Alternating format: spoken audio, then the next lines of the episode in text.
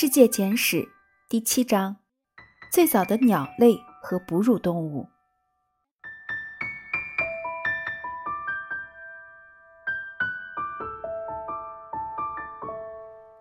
前面我们对中生代最为茂盛以及兴旺的动物进行了简单介绍。在这一时期，恐龙就是热带雨林以及地球潮湿平原上的王者。翼手龙边滑翔边鸣叫，那些在林间灌木丛中飞行的昆虫便是它的美餐。但是，除了这样以绝对性强势生存于陆地的动物，还会有很多数量个头都不大的动物。它们为了生存，只能不断进行生存能力的提升，同时还要学会忍耐。当太阳与地球被改变，不再像往日一如既往的仁慈与温暖。这些生存能力及忍耐的本领就变得至关重要。一些体型较小的恐龙类动物以及跳跃本领很强的爬行类动物，因为经常受到大型动物的侵袭，其生存受到很大的威胁。有的最终灭亡了，有的则强迫自己提升适应能力，最终向高山及寒冷的海边迁移。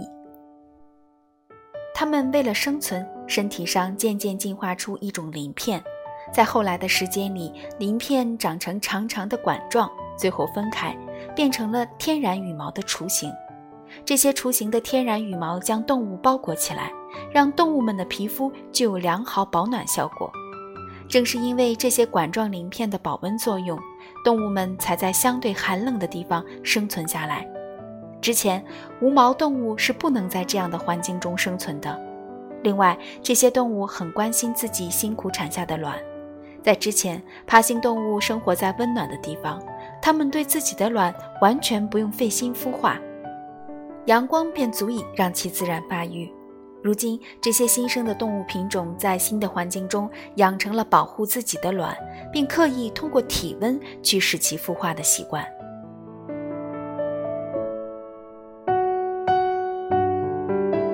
对于寒冷的适应，让这些动物的身体内部开始慢慢变化。渐渐的，它们体内可保持恒温状态，进而达到独立保持体温的功能。鸟类的祖先大约就是专门捕食鱼类的海鸟，它们的前肢还算不上真正的翅膀，因为其样子更像企鹅的蹼足。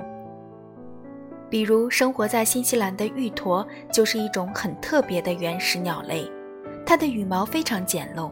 完全不能飞翔，而且也不像是进化之后的结果。对于鸟类来说，其羽毛在进化过程中是早于翅膀的。当其身体上的羽毛长出之后，就能够缓缓展开，并自然进化为翅膀。我们都知道，有一种鸟化石是这样的：颚上长有爬行动物才有的牙齿，而尾部也保持着爬行动物的长尾巴，但同时它又生有一对鸟的翅膀。可以这样说，这种鸟在中生代时期一定与翼手龙为伍，只是中生代的鸟类品种并不多，数量也很少。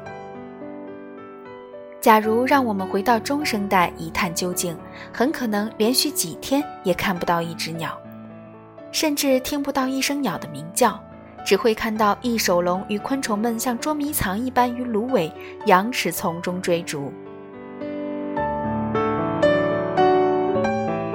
另外，我们应该也看不到哺乳动物的影子。虽然哺乳动物已经早在鸟类出现的几百万年前就已经存在了，但因为数量太少，体型又太小，基本不会让我们发现它的踪迹。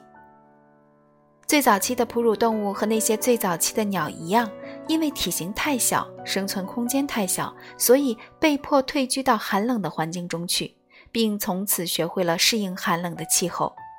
哺乳动物皮肤表面的鳞片慢慢进化为羽毛状，如同一个皮肤保护层。这与鸟类的进化基本相似，它们也可以独立保持体温，并达到体内恒温的状态。只是这些动物的鳞片没有进化为羽毛，而是变成了毛发。同时，哺乳动物完全不需要自己的体温去孵化下一代，它们只要将卵安放于体内。等到下一代的发育接近成熟，然后再产出体外就可以了。大部分的哺乳动物都是胎生，它们的下一代一降生便是活蹦乱跳的样子。不过，幼体出生之后，母体仍然要继续保护幼体，并为其哺乳。现在的哺乳动物大多数都进化出了乳房，用其为自己的后代哺乳。当然，有个别哺乳动物是不同的，其中食蚁兽与鸭嘴兽便是如此。它们没有乳房，想要繁衍下一代，必须通过产卵才行。食蚁兽产下卵之后，会将其安放于自己腹下的袋囊中。那里温暖又安全，一直到后代被孵化出来，再用皮肤分泌的营养物质来喂食幼体。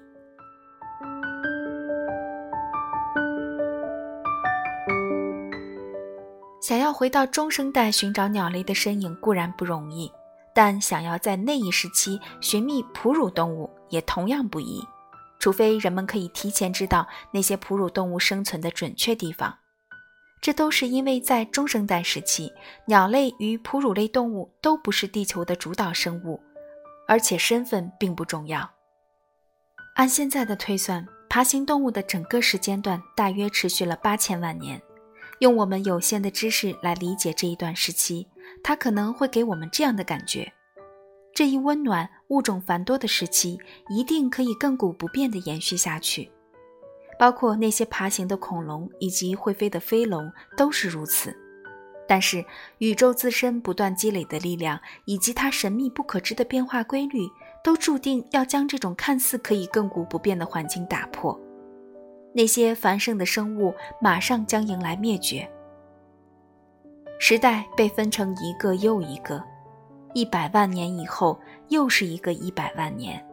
因为世界几乎停滞的状态，让环境变得躁动多变，平原地貌改变了，海洋山川的位置改变了。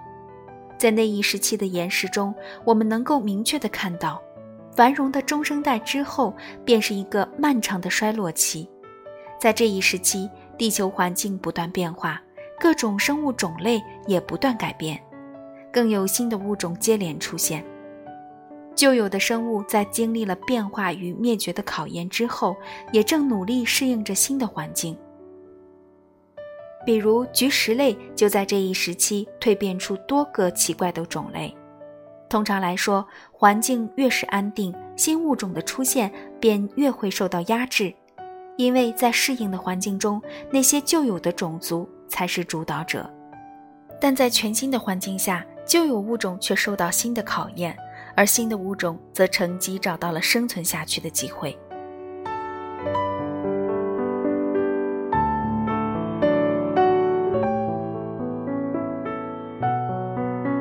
至此，岩石的有效记录中断了几百万年。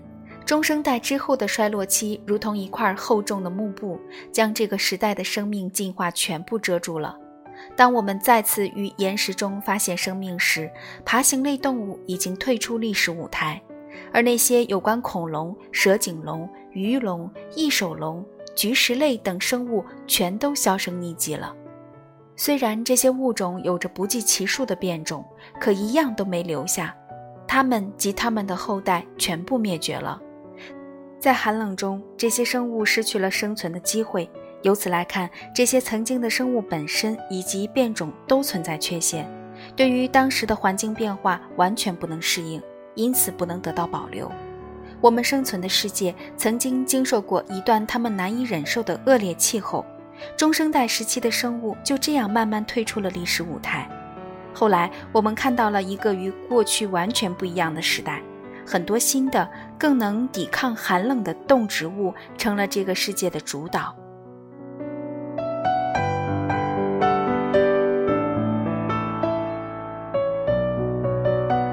当曾经的生物历史面临着全新的一页，地球上仍旧如同死寂一般荒凉。随后，那些可以抵挡寒冷气候的乔木、灌木，可以开花的植物，被之前的苏铁类以及热带松柏类植物取而代之。而之前爬行动物得到繁殖的地域，不同的哺乳动物以及鸟类正以全新的姿态展现生命的活力。